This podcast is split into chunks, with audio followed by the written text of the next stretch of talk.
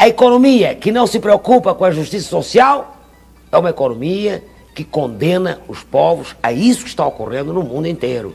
Uma brutal concentração de renda e de riqueza, um desemprego e a miséria. Uma economia que diz que precisa primeiro estabilizar, depois crescer, depois distribuir, é uma falácia. Nem estabiliza, cresce aos solavancos e não distribui. Entre Celsos e Marias, o podcast do Conselho Regional de Economia do Rio de Janeiro.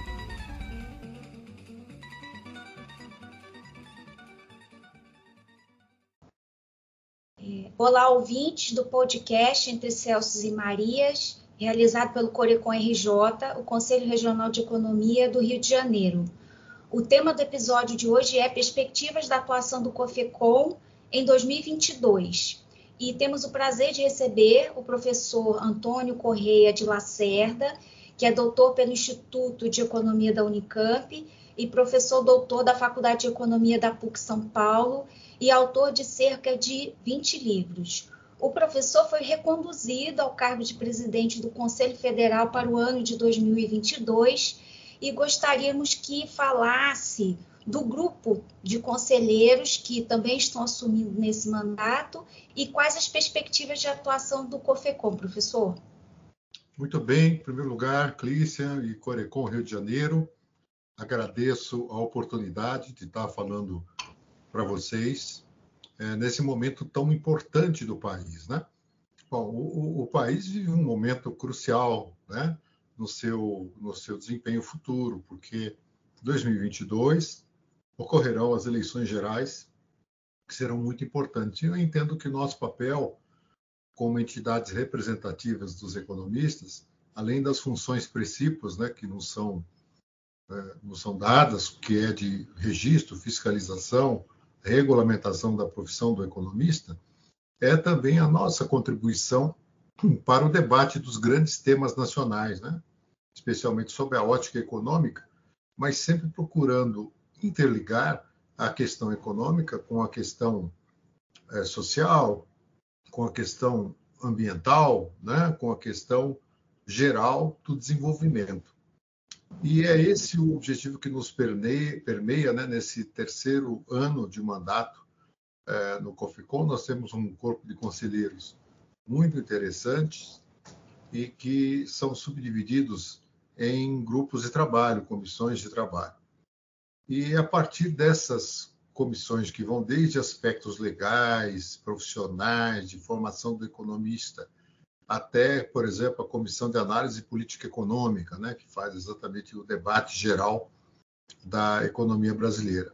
É a partir disso que nós pretendemos, é, particularmente nesse ano, intensificar o, o debate. Né? Nós estamos lançando o projeto é, Economia em Debate, pelo COFECOM, que já é uma tradição nossa, nós já realizamos vários eventos. Né? Nós, por exemplo, na quinta-feira agora, que é a abertura da nossa plenária, né, um dia anterior à nossa plenária ampliada do COFECOM com os presidentes dos conselhos regionais de economia, os CORECONs, nós vamos fazer uma discussão sobre as perspectivas para 2022. E teremos como convidados os economistas Nelson Barbosa, da, da UNB, e o Mauro Benevides, né, que é ex-secretário da Fazenda do Ceará, e também ligado à campanha do Ciro Gomes. Teremos também a participação como comentarista, como perguntadora da jornalista Adriana Fernandes, do Estado de São Paulo. Né? É, participa junto comigo o conselheiro federal Fernando Aquino, que coordena a, a Comissão de Política Econômica. E é, nós pretendemos, ao longo do ano, intensificar esses eventos, trazendo economistas das mais variadas especialidades, das mais diferentes correntes teóricas, ideológicas de pensamento econômico para o debate sobre o desenvolvimento brasileiro. Esse que eu falei ocorrerá às 17 horas, mas ficará disponível no nosso canal no YouTube, né, o canal do Cofecon no YouTube, e com qualquer dificuldade também pode acessar via página do Cofecon na própria internet. Então, o nosso interesse tem sido muito grande em fazer um intercâmbio maior com os economistas, com os conselhos regionais de economia, já existe uma interação muito boa com o Corecon Rio de Janeiro, né? mas também de outros estados importantes, como São Paulo, como Minas Gerais, como Bahia, como Rio Grande do Sul e outros, né? Todos os 26 conselhos regionais estão muito bem representados e é a partir daí que a gente pretende então desenvolver. Então são 20 comissões de trabalho grupo, e grupos de trabalho que são formados pelos conselheiros e também representantes muitas vezes dos conselhos regionais e que atuam sobre as mais diferentes é, aspectos envolvendo a profissão do economista, a atuação do economista e o debate econômico. É, professor, então a gente já sabe que o debate público será agitado para nós economistas em 2022, em particular porque os temas econômicos estão sendo identificados como os de maior preocupação da população. Um assunto árido é ter ou não ter a relação dívida pública PIB como farol das decisões de política econômica. Como, professor, poderíamos pontuar questões a este respeito?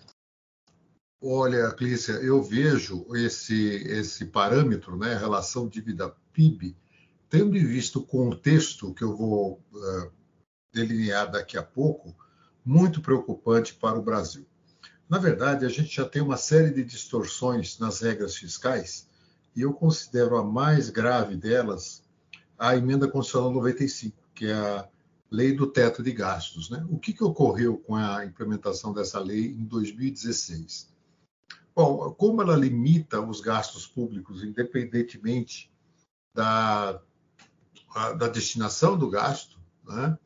o que na prática ocorreu a partir é, da sua implementação foi que o executivo, para cumprir o teto de gastos, acabou sacrificando os investimentos. Então, existe uma pressão enorme para as emendas parlamentares, fundo eleitoral, gastos correntes em geral, e o, o, a parte mais nobre do, do gasto público, que é o investimento, especialmente no momento de crise, ele fica muito limitado.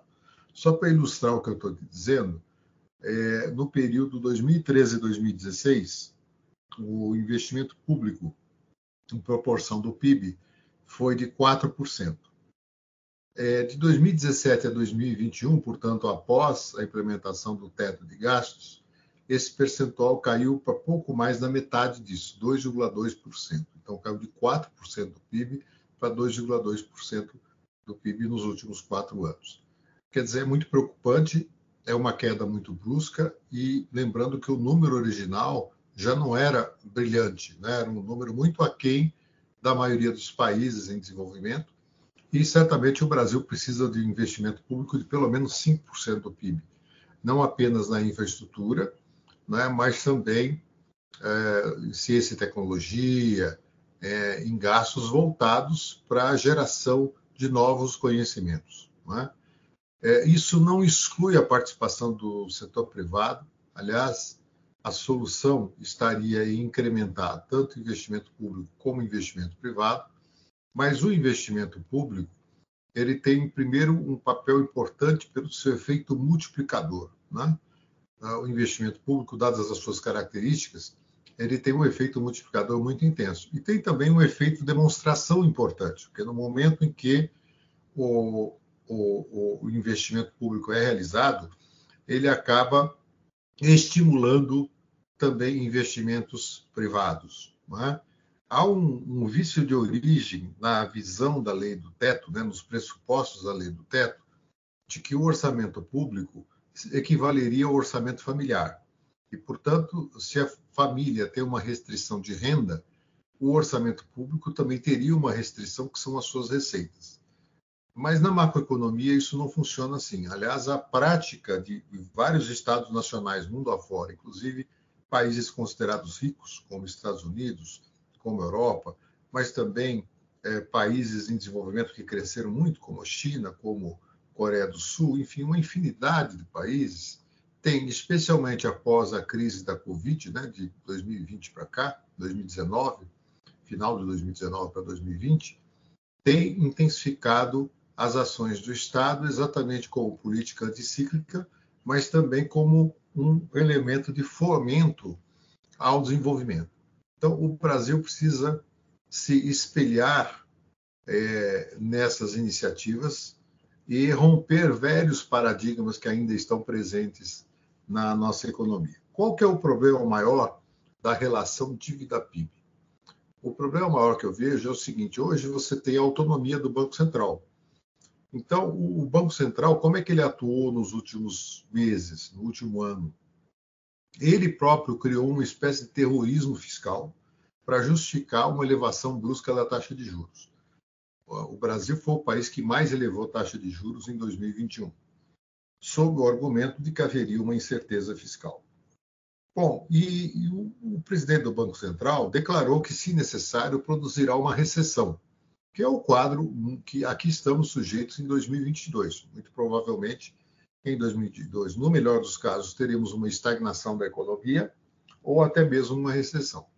Bom, como a elevação dos juros aumenta o serviço da dívida pública e, portanto, aumenta a própria dívida, e com a, a estagnação ou contração do PIB, o que ocorre é um aumento da relação dívida-PIB. Então, estamos diante de uma armadilha que a fixação de uma meta para a dívida pública, na prática, inviabilizará o Estado de fazer política econômica.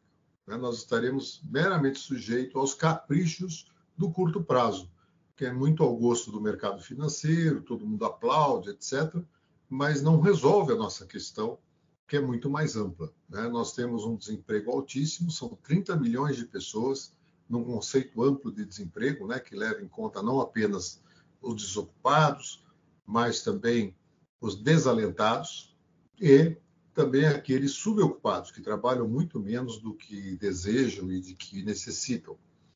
Então, o quadro é muito é, desafiador e nós não podemos, em, em nome de regras fiscais que é, visem é, dar um, uma pretensa confiança na economia, engessar ainda mais a política econômica, o que nos impedirá de suprir o enorme déficit social brasileiro. Né? Esse final de semana saiu uma estatística muito interessante e dramática ao mesmo tempo, é, o número de moradores de rua nos últimos quatro anos na cidade de São Paulo é, mais que dobrou. Né? Nós temos mais de 30 mil pessoas em situação de rua.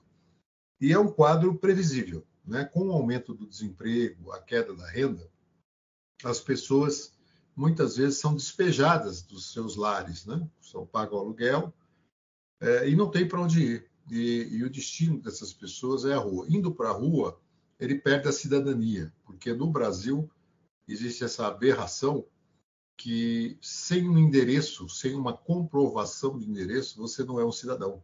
Né? Você não consegue comprar nada, você não consegue nenhum emprego sequer, mesmo que haja a possibilidade de você se empregar. Então, nós temos esse, esse enorme déficit social, há uma queda brutal da renda, um desemprego elevadíssimo, né? pessoas sofrendo com inadimplência, com endividamento muito elevado, juros subindo. Né? Então, nós temos que cuidar disso tudo e a política econômica precisa ter flexibilidade para isso. É, professor, é, o livro do professor Suzigan, Indústria Brasileira, Origem e Desenvolvimento, né, se refere à segunda metade do século XIX até a década de 30 do século XX.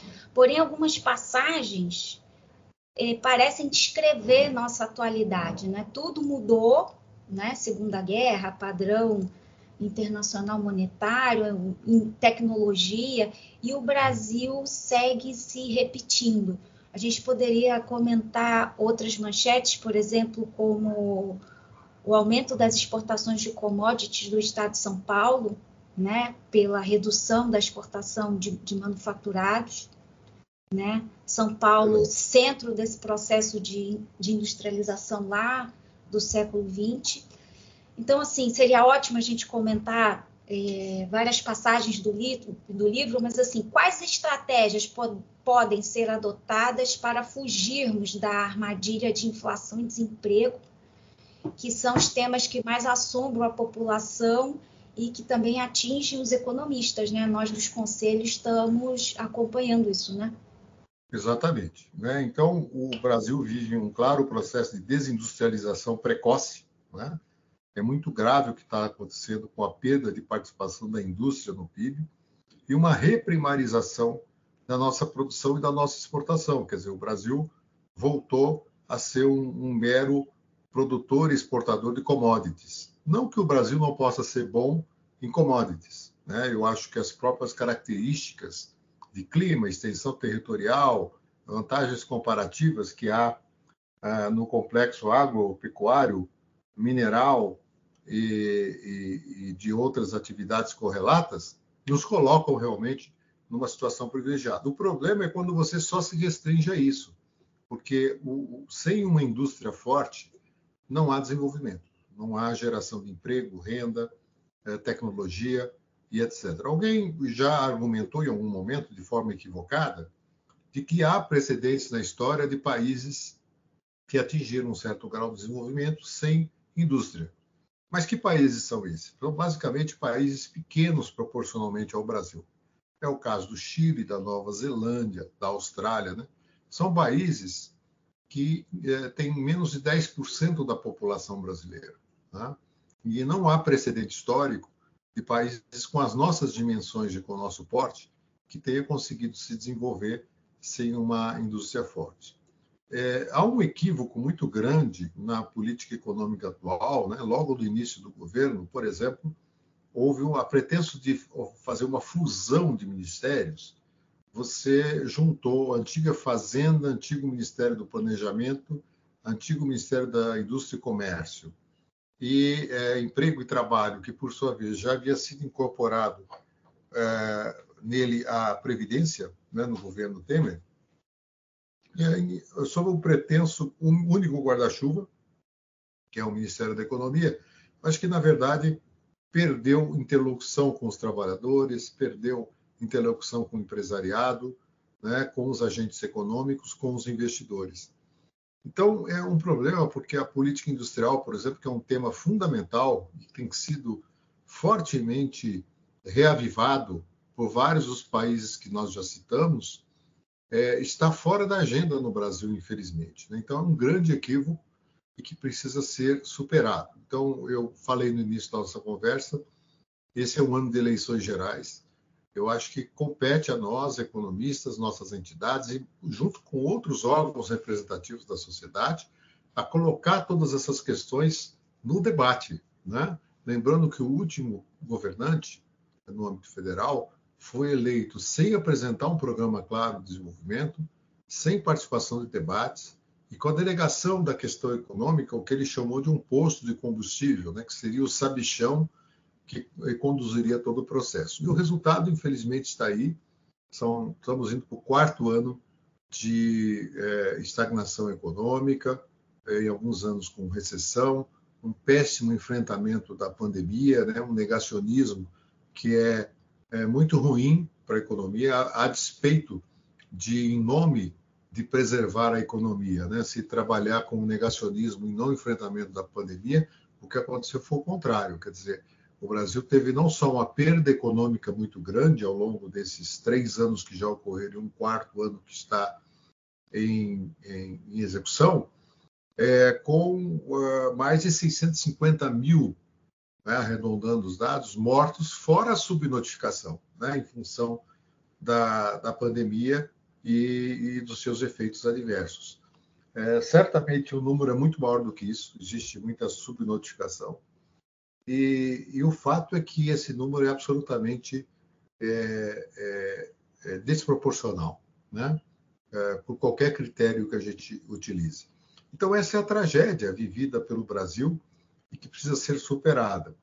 Nós, economistas, temos as alternativas técnicas, mas as escolhas são políticas. Né?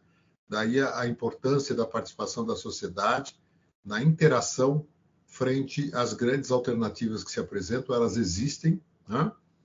é, e, e, principalmente criar as condições políticas de governabilidade para a sua implementação, para que todos sejam beneficiados, a sociedade como um todo, e não alguns poucos privilegiados, que é o que ocorre hoje, né, uma camada de rentistas e de algumas atividades, muitas delas de perfil duvidoso, né, como garimpo, de exploração de madeira e outros, né, é, muitas vezes de uma forma fraudulenta e que a, a, são acobertados, são, vamos dizer, apoiados pelo, pelo governo atual. Então, é isso que precisa mudar substancialmente na sociedade brasileira para é, cumprir e amenizar esse enorme déficit social e que, que vem se agravando ao longo dos últimos anos. Professor, você tem um, livro que ganhou o prêmio Jabuti em 2001 e ele falava da desnacionalização, né?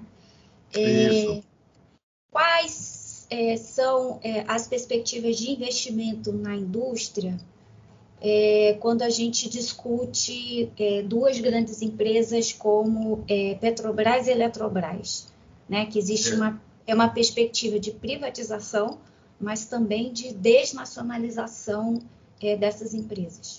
Exatamente. É, foi interessante você citou esse livro de 2001, né? Ganhou o Prêmio Jabuti em 2001. E outro dia um, um jornalista me procurou e, e, e ele, é, ele fez uma pergunta parecida com a que você fez, só que ele não fez a lição de casa que você fez de ver quando o livro tinha sido lançado. E ele me perguntou, depois da minha resposta, quando que tinha sido lançado o livro. Eu falei, faz 20 anos, né? E ele se surpreendeu, porque é, é aquela história, né? No Brasil, velhos temas continuam muito atuais, né? Então, qual é o problema da desnacionalização, né? Que eu já apontava nesse livro de 20 anos, né? A desnacionalização em si, ela não é um privilégio brasileiro, né? Com a chamada globalização, a financiarização, as grandes cadeias globais, internacionais de valor, elas levam, sim, a um, um processo de desnacionalização das empresas. O problema é que, é que ela ocorre de uma maneira desarticulada no Brasil. Não, não há nenhuma, nenhuma estratégia do ponto de vista do Estado brasileiro para fazer frente a, a, esse processo. Então, nós perdemos centros nacionais de, de decisão que se tornam pequenos braços apenas de grandes organizações internacionais. Então, sim, nós precisamos integrar as empresas brasileiras, tanto estatais como públicas, como privadas, às cadeias internacionais de valor. Mas precisamos fazer isso de uma forma autônoma, né? senão seremos meramente reprodutores é, dos padrões vigentes nos outros países, não criadores de valor, e principalmente não teremos as nossas próprias condições aqui de criação de emprego, né, de geração de valor. Então, quando se trata então de, áreas estratégicas, né, como, por exemplo, envolvendo a Petrobras ou a Eletrobras, a desnacionalização combinada com a desestatização leva à desindustrialização. Então, são os três Ds né, que eh, levam a, um, a, uma desarticulação muito grande, né, portanto, um quarto D, e que nos coloca na situação que nós estamos vivendo hoje. Né? uma situação é, de completa, é, é, de completa desestruturação da economia brasileira. Né? E nós estamos sem, no momento, sem vetores para fazer uma reversão desse processo. Então é preciso recriar os, os nossos, as nossas instituições ligadas a esse fato, é preciso, no âmbito do Estado, é preciso uma articulação com o setor privado, com os institutos de pesquisa, com as universidades. A exemplo, aliás, não é nenhuma novidade, né? É o que faz a maior, a maior parte dos países no mundo. E isso é que permite a criação de valor, a criação uh, de realidade. E aí, se você me permite de eu uh, uh, mencionar um trabalho mais recente, claro. que é de 2019, que é um livro pela editora Contracorrente chamado O Mito da Austeridade, né, que tem muito a ver também com o que a gente está falando. Quer dizer, o mito da austeridade, ele questiona a falsa austeridade implementada no Brasil pós 2016, que nos levou à tragédia atual, né, que é o predomínio do curtíssimo prazo, né, a pressão das taxas de juros, a liberdade excessiva na taxa cambial, a, a completa desarticulação do, da capacidade de investimento do setor público em nome de uma pretensa autoridade que levaria a um aumento da confiança, que, portanto, o setor privado responderia à saída do setor público. A ideia do Estado mínimo né, totalmente descabida.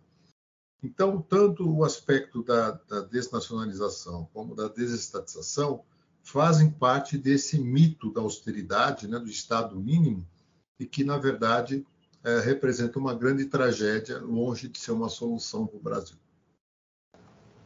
Professor, muito obrigada é, por sua entrevista. Estou é, muito feliz por ter participado desse episódio é, e gostaria de é, lhe dar boa sorte né, no, nesse mandato tão desafiador. Muito obrigado. Eu gostaria de convidar a todos que acompanham esse podcast que acompanhem as atividades do COFECOM e do sistema COFECOM Corecons pelas redes sociais, pela página na internet, né, do site www.cofecom.org.br e acompanhar as nossas atividades. Nós temos é, tanto publicações como debates, seminários, é, congressos muito interessantes, né? Uhum. que é, certamente agregam e podem agregar muito aos economistas interessados. É, é, como último comentário, nós realizamos de forma virtual, agora em setembro, o 24º Congresso Brasileiro de Economistas, né? com a participação de mais de 100 palestrantes nacionais e internacionais, e que é, é, fizeram uma discussão ampla sobre as oportunidades e desafios da economia brasileira. Todo esse material está disponível é, no site né, do COFECOM e pode ser assistido a qualquer momento. Muito obrigado. É, gostaríamos de agradecer também aos ouvintes e pedimos que acompanhem o Facebook ou a página do Conselho, onde divulgamos o link do podcast Entre Celsos e Marias. O Corecon RJ também possui um jornal mensal o Jornal dos Economistas, que está disponível para download gratuito no portal do Corecon RJ, www.corecon-rj.org.br. Dois recados adicionais. Se ainda não recebeu o carnê do Corecon pelo correio, pode escrever para registro@corecon-rj.org.br. O segundo recado é sobre a divulgação da abertura de cursos pelo Corecon RJ e em março abriremos o preparatório para a Ampec. Um abraço.